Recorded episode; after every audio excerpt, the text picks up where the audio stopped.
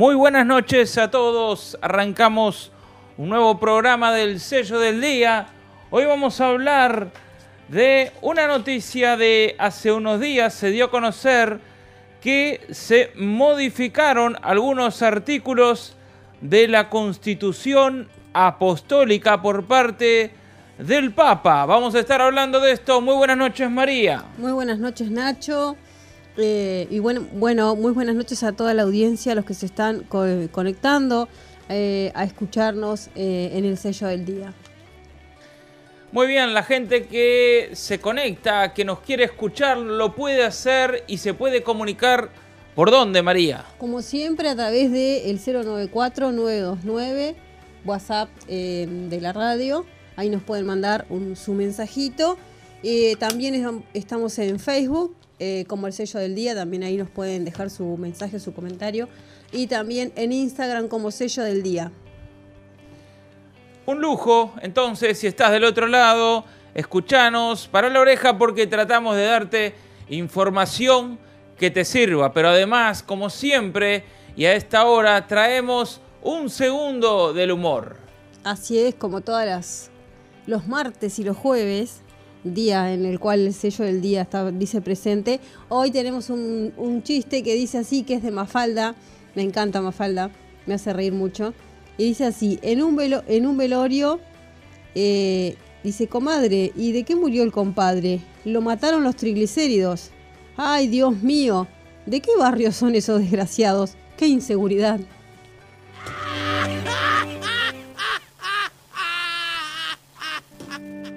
Andan de a tres, por lo menos sabemos ese dato, tenemos ese dato, es un trío. Es un trío. Muy bien, entonces Arrancamos con toda, con humor, con alegría y con información de la actualidad que te queremos dar. Y, pero ahora nos vamos a la música y enseguida volvemos.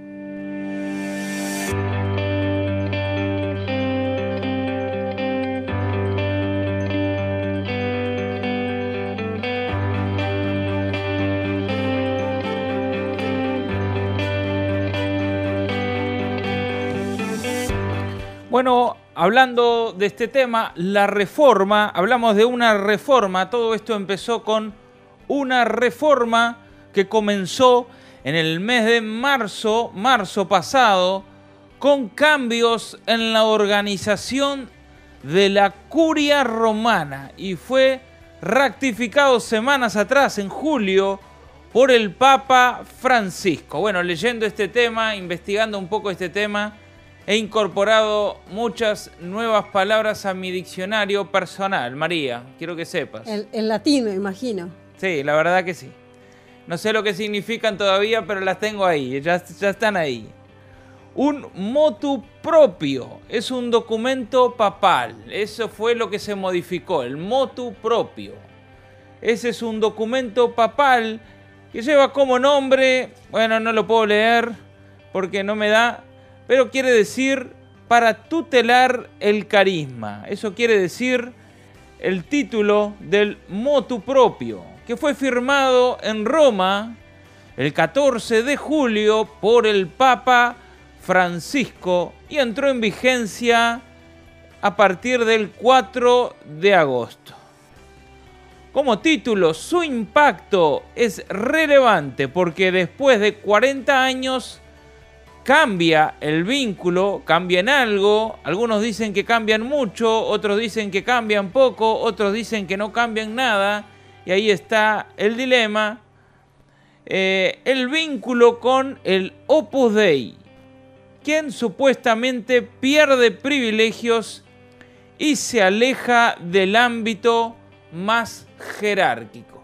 Así es, y lo que tú decías es ad charisma tuendum es. No sabía si era inglés o por dónde venía la vuelta. Es, latín, es latín. Igual que el motu propio. Eh, As, ad charisma. Ad charisma tuendum. Bueno, pero hay que ver cómo se leen las letras, porque a veces en inglés la E se lee como I y vaya a saber en latín cómo se lee la E. No, no sé, yo he escuchado algunos, eh, algunos este, comunicados del Papa y no, no le he sentido que cambie mucho, ¿no? Que más bien cuando se lee se, Así como lo suena, que, nomás. Lo que se escribe se lee, pero bueno, no soy experta, así que no te puedo garantizar. Me prefiero quedarme con la definición. Para tutelar el carisma. Para tutelar el carisma, ahí va, en latín. Bien. Eh, y bueno, y hablando un poco de esto, Nacho, que una reforma que se introduce a partir del 4 de agosto, entró ya en, en este, digamos, en, en sintonía, ya está A este, caminar. activa a caminar. Eh, y bueno, y, para introducir eh, qué, es el Opus Dei, ¿verdad? Porque muchas personas pueden decir, bueno, pero ¿de qué están hablando? ¿De qué se trata esto? ¿Qué es? Eh, bueno, el Opus Dei es dentro de la Iglesia Católica. eh, es como, hay algunos que dicen que si no se introdujera esta reforma, sería como una iglesia dentro de la iglesia. ¿Por qué? Porque específicamente este, ellos se, este, la misión de ellos es este, justamente ayudar a los fieles a vivir de acuerdo con la fe, a contribuir justamente a la evangelización de la sociedad, eh, especialmente a través del trabajo, eh, que comprende también el trabajo profesional como deberes ordinarios del cristiano, pero son personas laicas que viven bajo votos de castidad, eh, de austeridad, de obediencia, en centros residenciales. Algunos ejercen su profesión fuera y bueno, cuando reciben el dinero lo vuelcan, este, el salario lo vuelcan al, al centro. María, antes te, te- te hago una pausa.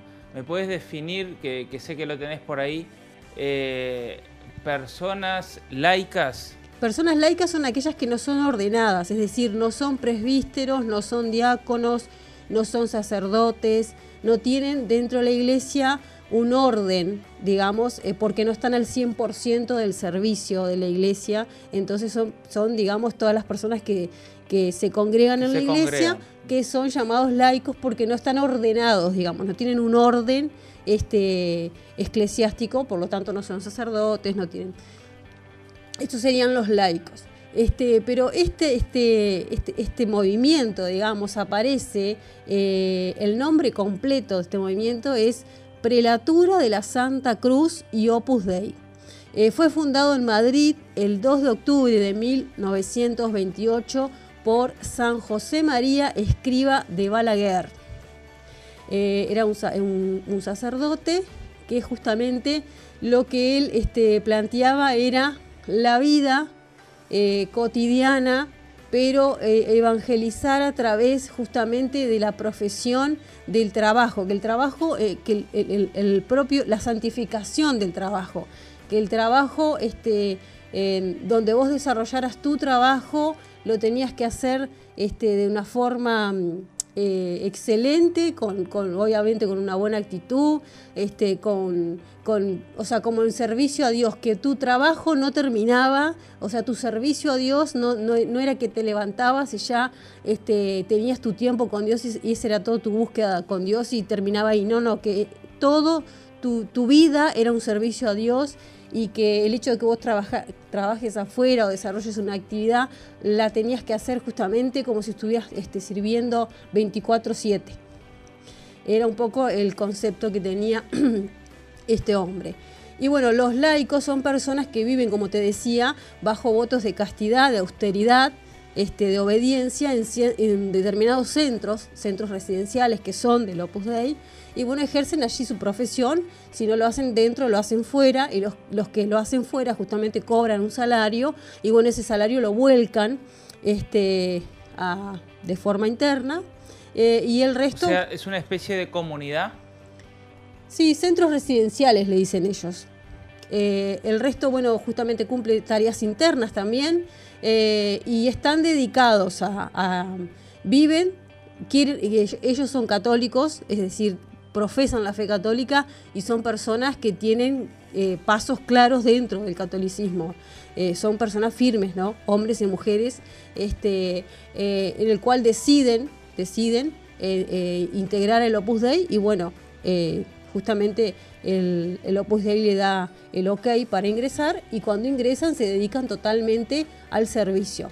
Entonces lo- los laicos no son simples miembros que se congregan, sino son gente No, son- que ha tomado una decisión de consagrarse, digamos, Sí, o algo así. sí, de entregar su vida al 100%, este, porque así lo han entendido. Y ser parte de la comunidad. Piden una especie de autorización para ser parte de la comunidad. Bueno, este, dentro de eso, este, te- los laicos este, son los que están justamente dentro del Opus Dei y dentro de, los laicos hay un prelado, que es la figura que justamente eh, fue un poco modificada por, por, este, por esta resolución que, que esta reforma que introdujo Francisco, que el prelado sería como un sacerdote. Eh, tiene este, un cargo, una, una dignidad superior dentro de la Iglesia Católica y está justamente al frente de todos estos laicos que pertenecen a esos centros residenciales que viven ahí y que son del Opus Dei. Muy bien, este. Entonces, algunas de las modificaciones eh, que se introdujeron, el Papa Francisco decidió que la máxima autoridad del Opus, el prelado, como recién lo explicaba María, ya no puede ser designado obispo y no lleva más el anillo ni las vestiduras episcopales.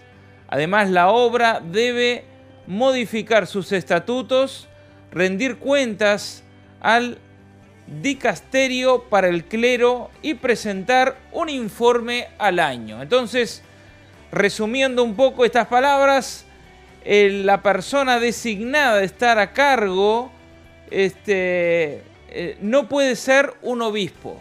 No puede ser un obispo. No, no, no va a llegar a ser obispo, ¿no? Bueno, ahí va, no va a Este, llegar a ser un obispo. Y además tiene que portar un anillo.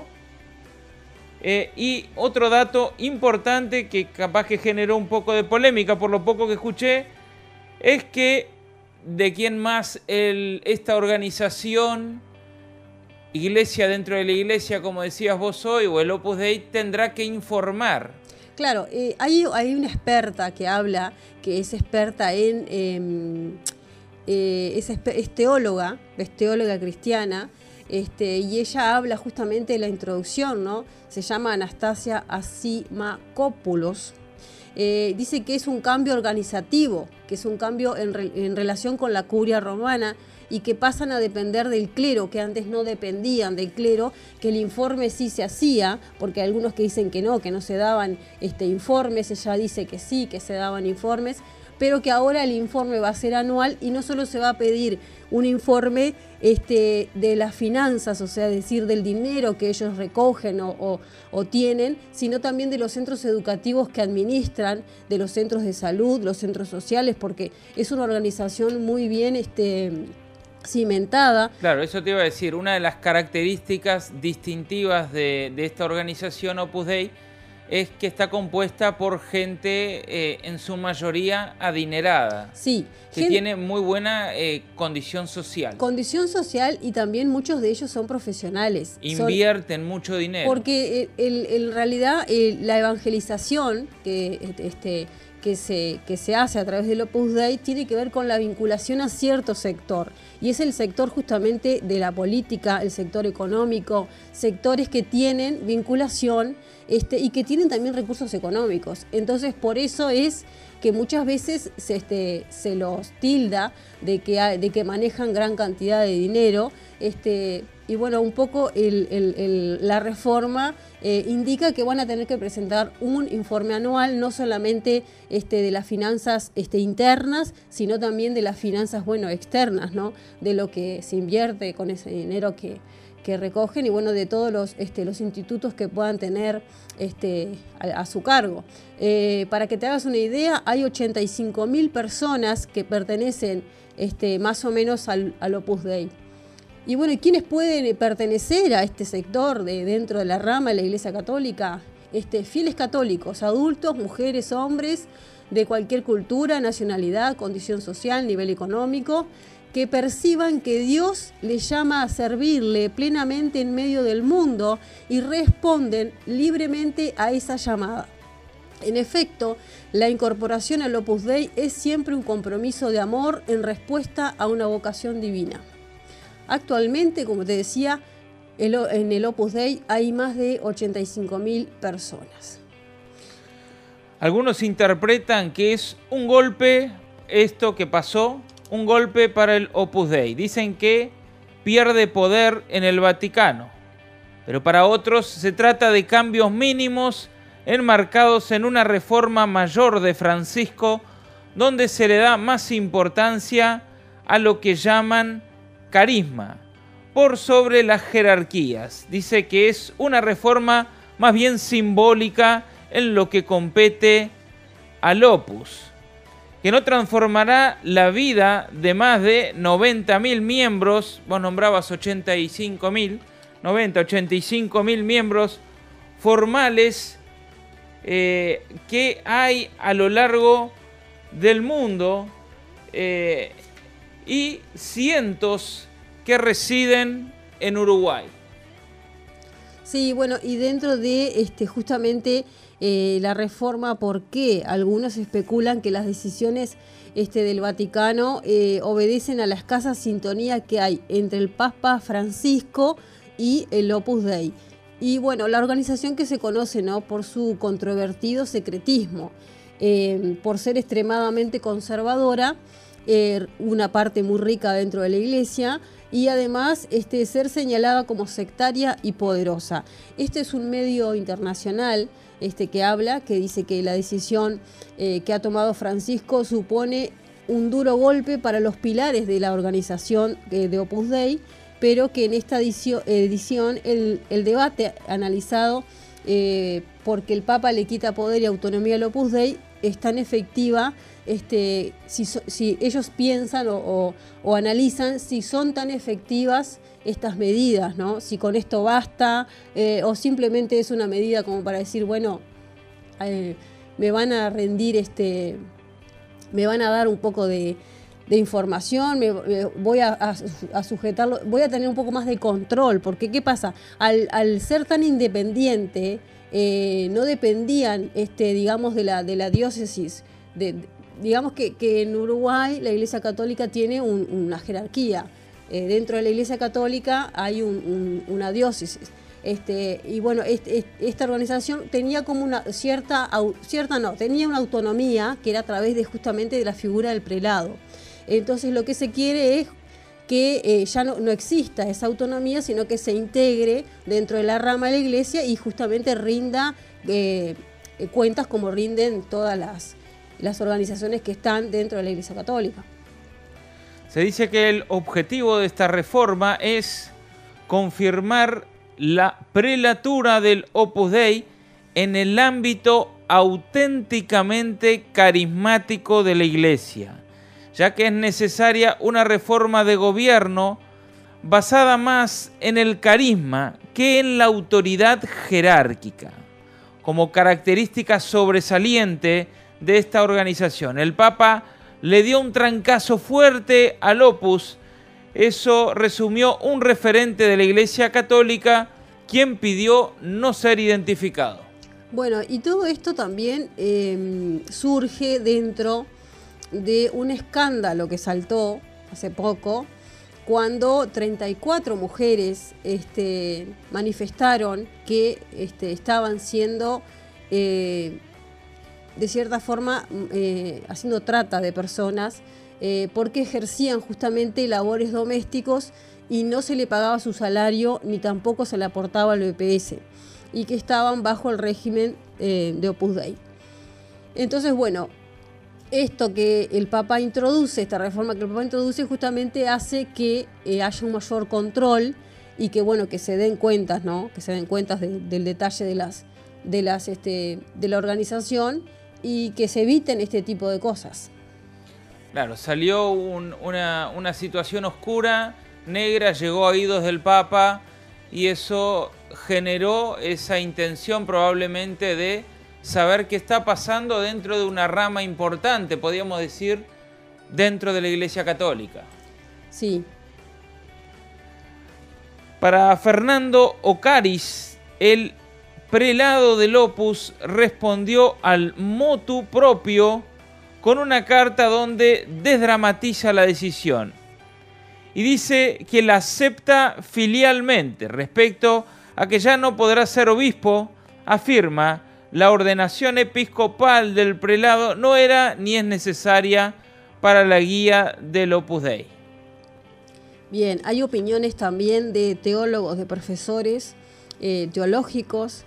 Eh, justamente uno de ellos se llama Álvaro Ramis y el, otro teólogo es Mike Van Treck, doctor en teología, que bueno, que justamente este, eh, habla de, de que em, de que justamente se pierden, ¿no? Se pierde un privilegio que tenía esta organización, este, de, lo que comentábamos, este, que bueno, que, que, como surgió el tema del Opus Dei, este, que eh, el Opus había, eh, había, surgido no solo con el movimiento este, de este sacerdote, eh, sino que había acaparado a ciertas personas este, a ciertas personas que obviamente se congregaban dentro de la fe católica profesaban la fe católica, pero que no estaban incluidas este, dentro de la, evangelización, porque este, la Iglesia Católica había eh, determinado que se abriera hacia justamente los más, los más vulnerables,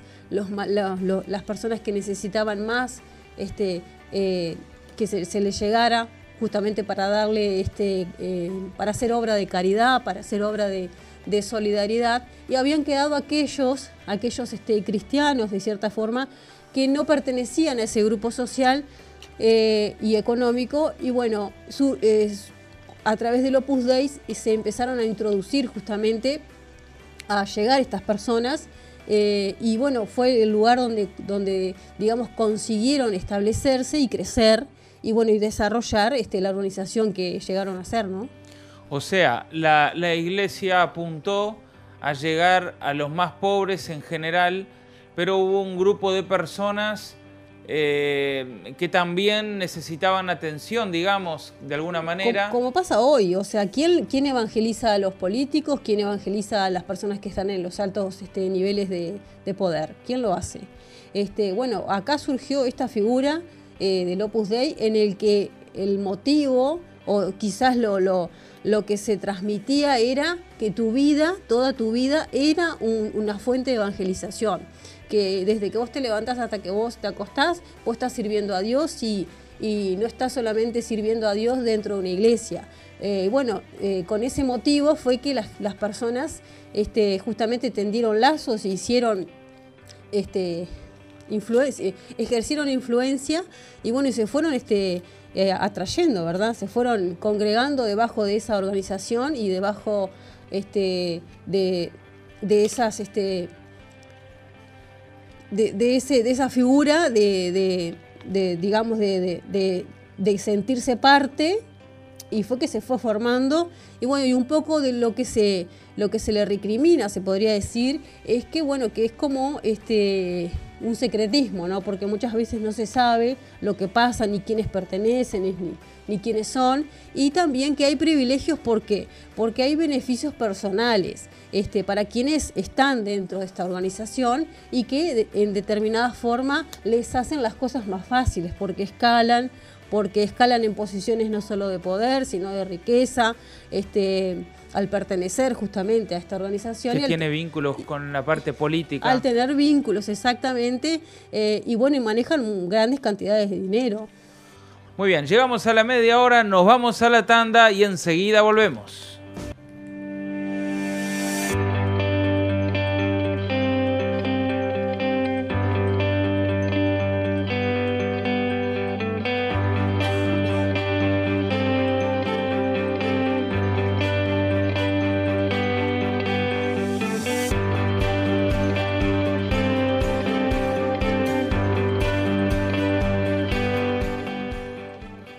Ahora bien, ¿cómo se vive según el diario El País esta reforma puertas adentro de la obra en Uruguay?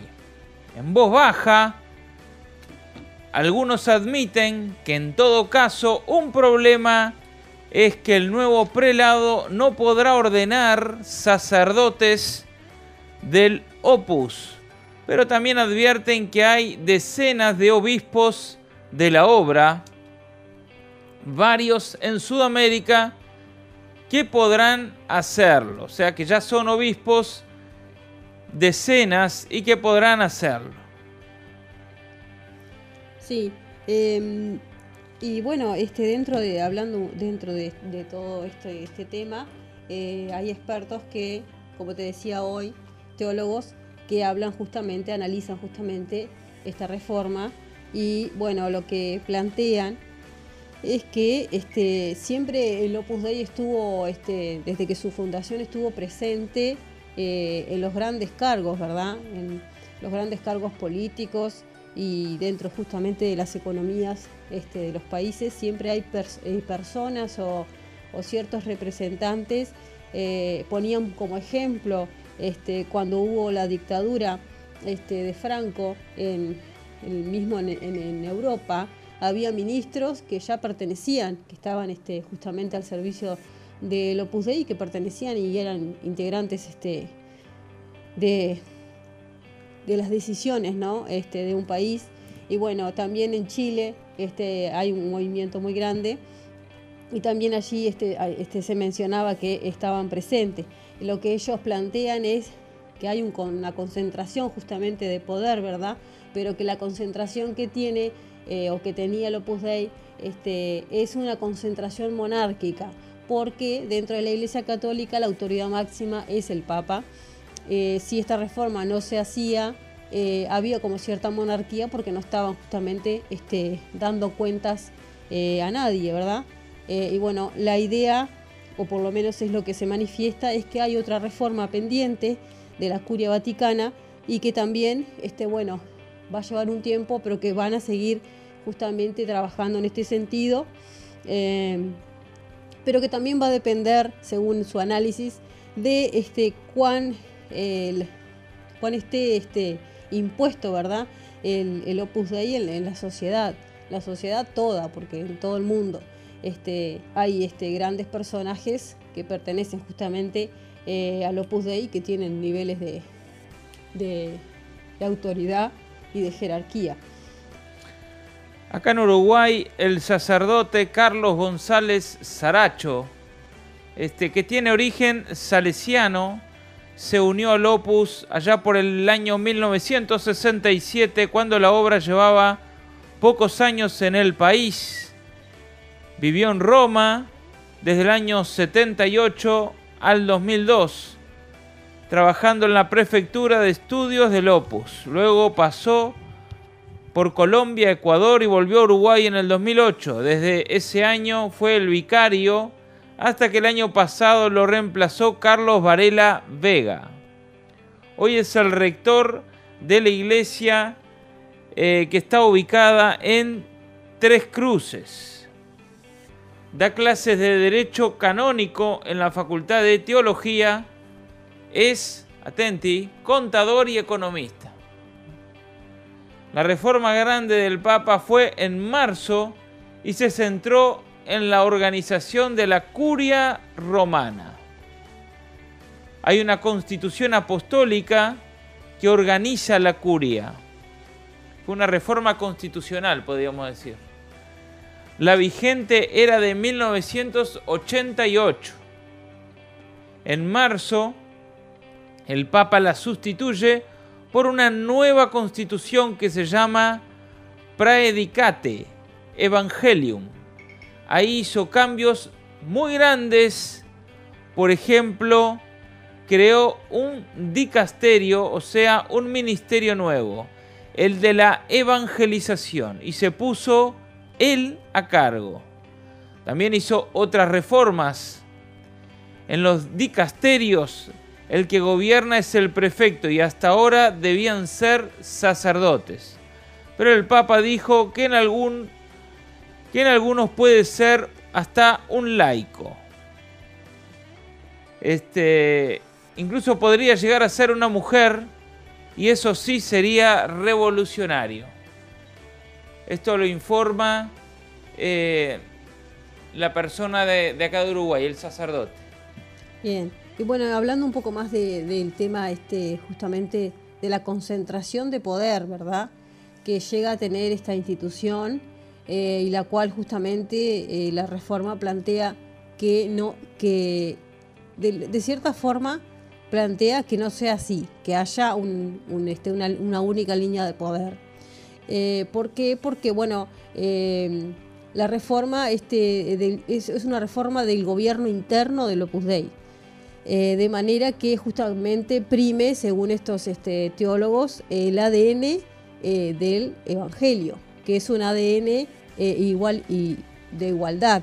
Este, y en este caso estaría primando un ADN, según ellos, jerárquico, porque justamente la única forma de que ellos este, funcionan es, bueno, sabemos que tienen ciertos privilegios y que van escalando de acuerdo a su posición y sus influencias y, la forma este, que el Papa pretende, o que por lo menos fue la manifestación eh, de sus palabras, que había que cambiar el ADN, justamente, que, que, el ADN tenía que ser un ADN este, basado en el Evangelio, que es igualitarista, eh, y que tenía que este, justamente primar eh, el carisma y no, el, lo jerárquico.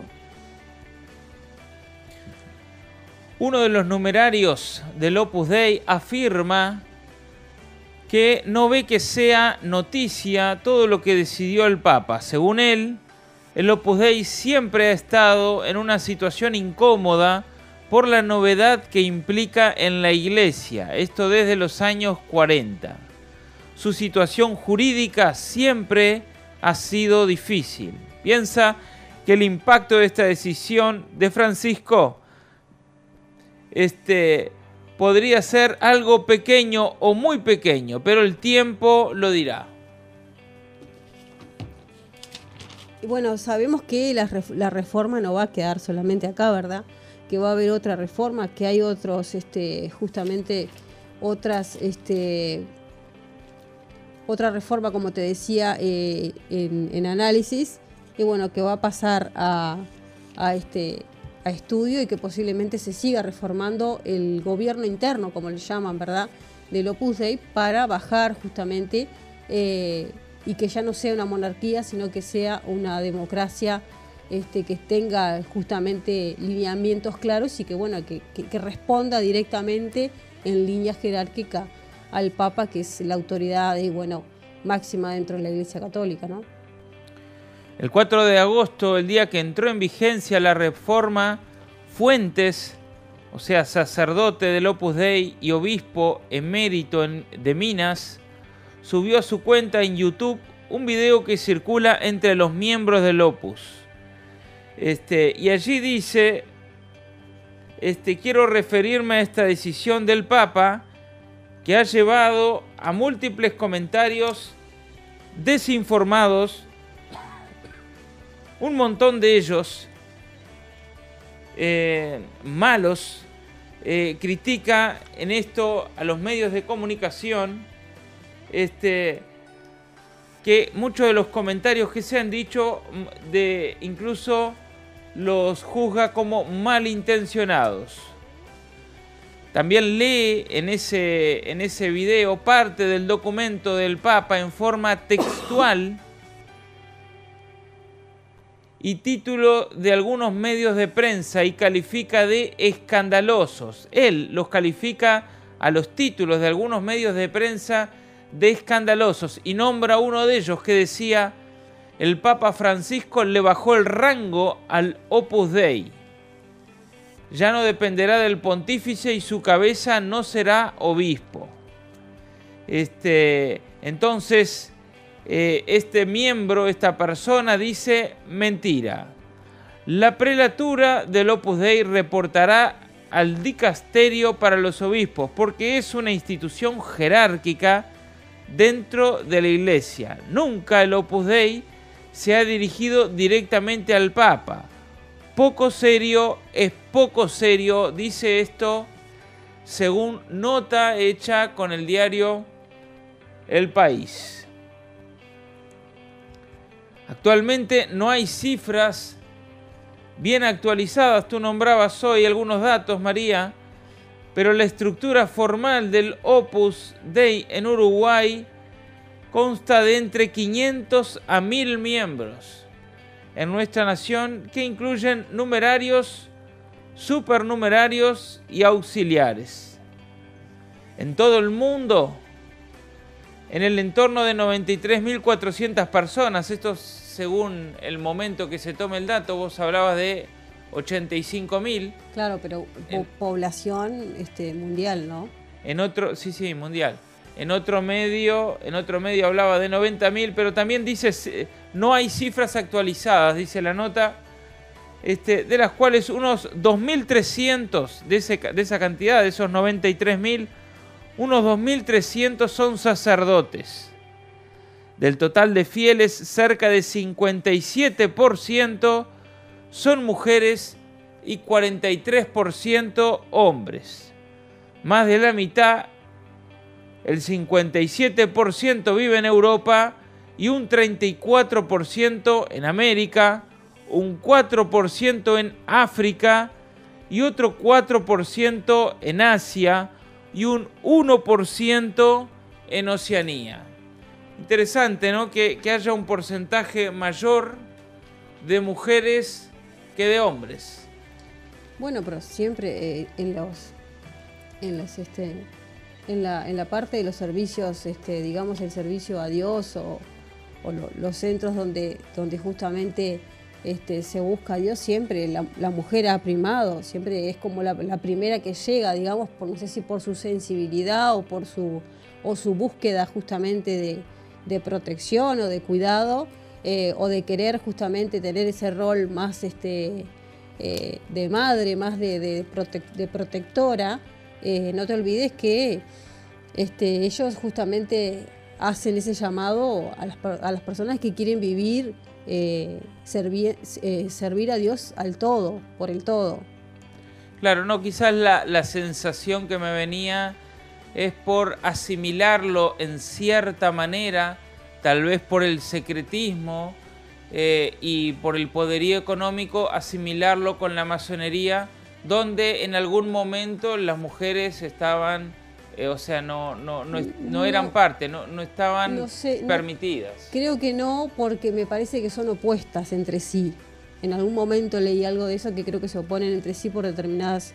Pero bueno, este eh, y bueno, eh, este, todo esto, este, toda esta modificación, esta reforma que intenta justamente arrojar luz a, este tema de, del de, la figura que representa eh, al Opus Dei, eh, te acordás que te había mencionado que había salido justamente por la denuncia también de las, de las 34 mujeres que habían este, dicho que estaban en este, condiciones de trata porque este, dicen que las reclutaron engañadas cuando eran adolescentes con la promesa de que continuaban con su educación eh, y no fue así sino que las tenían haciendo tareas domésticas y que bueno, este, le enseñaban a limpiar, a cocinar, a planchar y el resto de los asuntos de la casa, pero que su escolarización, o sea, es decir, eh, era parcial o nula, no trabajaban como empleadas de limpieza, eh, de servicio o de cocina y vivían justamente en casas que estaban aledañas a la obra, digamos, de donde desarrollaban justamente mm, el, Opus Dei, donde desarrollaba su obra principal. Muy bien, llegamos entonces casi al final del programa y llegamos a la parte donde le ponemos nuestro sello propio a este tema que hablamos hoy.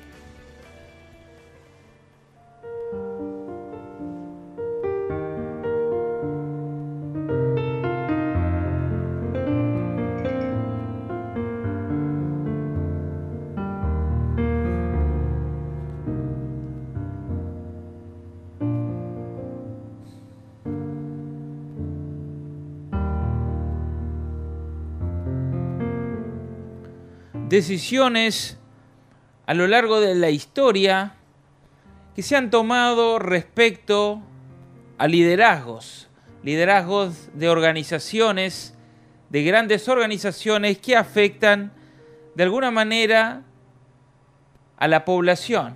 Una gran organización como esta de hombres siempre está sujeta a errores.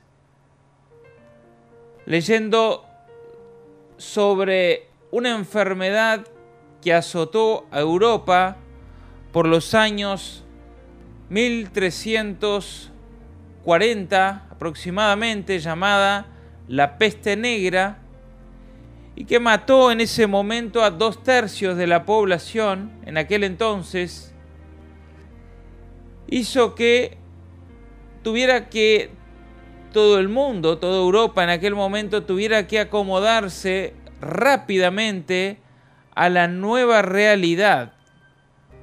Fuera y, ese reacomodo eh, fue muy difícil. Por ejemplo, quedaron muchas casas sin dueños, empresas que se fundieron, porque también se quedaron sin dueños, murió debido a que murió muchísima gente. Además, también como consecuencia, generó un problema muy grande en toda la economía de aquel entonces. También la iglesia de aquel entonces tuvo que suplir muchos cargos de obispo, pero de forma urgente, de forma apresurada, mucho más de lo normal, para poder cubrir cada cargo debido a que muchos obispos por la enfermedad habían muerto. Pero el representante de Dios lleva consigo una gran responsabilidad. Si miramos en la Biblia, en el libro de Primera de Timoteo, capítulo 3, nombra características eh, de los obispos. Y dice, si alguno anhela obispado, es necesario que sea irreprensible, marido de una sola mujer, sobrio, prudente, decoroso, hospedador, apto para enseñar, no dado al vino, y otras tantas características.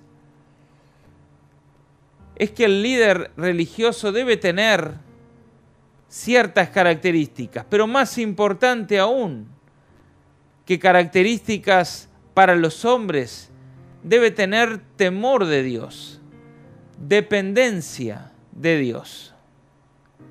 Hay otra historia en la Biblia que está en Primera de Samuel capítulo 15, donde el profeta Samuel le dice a Saúl, este, Jehová me envió para que te ungiera por rey sobre su pueblo Israel, nada más y nada menos. Ahora pues le dice, está atento a la palabra de Jehová. Samuel lo ungió a Saúl nada más y nada menos para que fuera el rey de Israel. La única condición, pero muy importante, era que el representante, que el líder, supiera escuchar y obedecer la voz de Dios. Esa es la característica más importante que debe tener. Luego más adelante en ese capítulo, en ese mismo capítulo, Saúl desobedeció y Dios se apartó de él. Nadie en el pueblo en aquel entonces sabía lo que estaba pasando en el mundo espiritual, pero Dios ya no estaba más con Saúl e Israel terminó sufriendo las consecuencias de la desobediencia de su líder. Porque como dice la Biblia, una casa dividida no prosperará. Dios te quiere usar y donde quieras que estés, ya sea a cargo de una familia, a cargo de una empresa, o la responsabilidad que tengas, es muy importante para que te vaya bien y para que Dios te pueda respaldar y Dios esté contigo, que vos puedas escuchar la palabra de Dios, oír la voz de Dios. Entonces Dios jamás se apartará de ti y te respaldará en todo lo que hagas. Deseo mucho que Dios te bendiga y hasta la próxima. Hemos puesto el sello del día. Martes y jueves, 20 horas, por Zoe. Por Zoe. Por Zoe.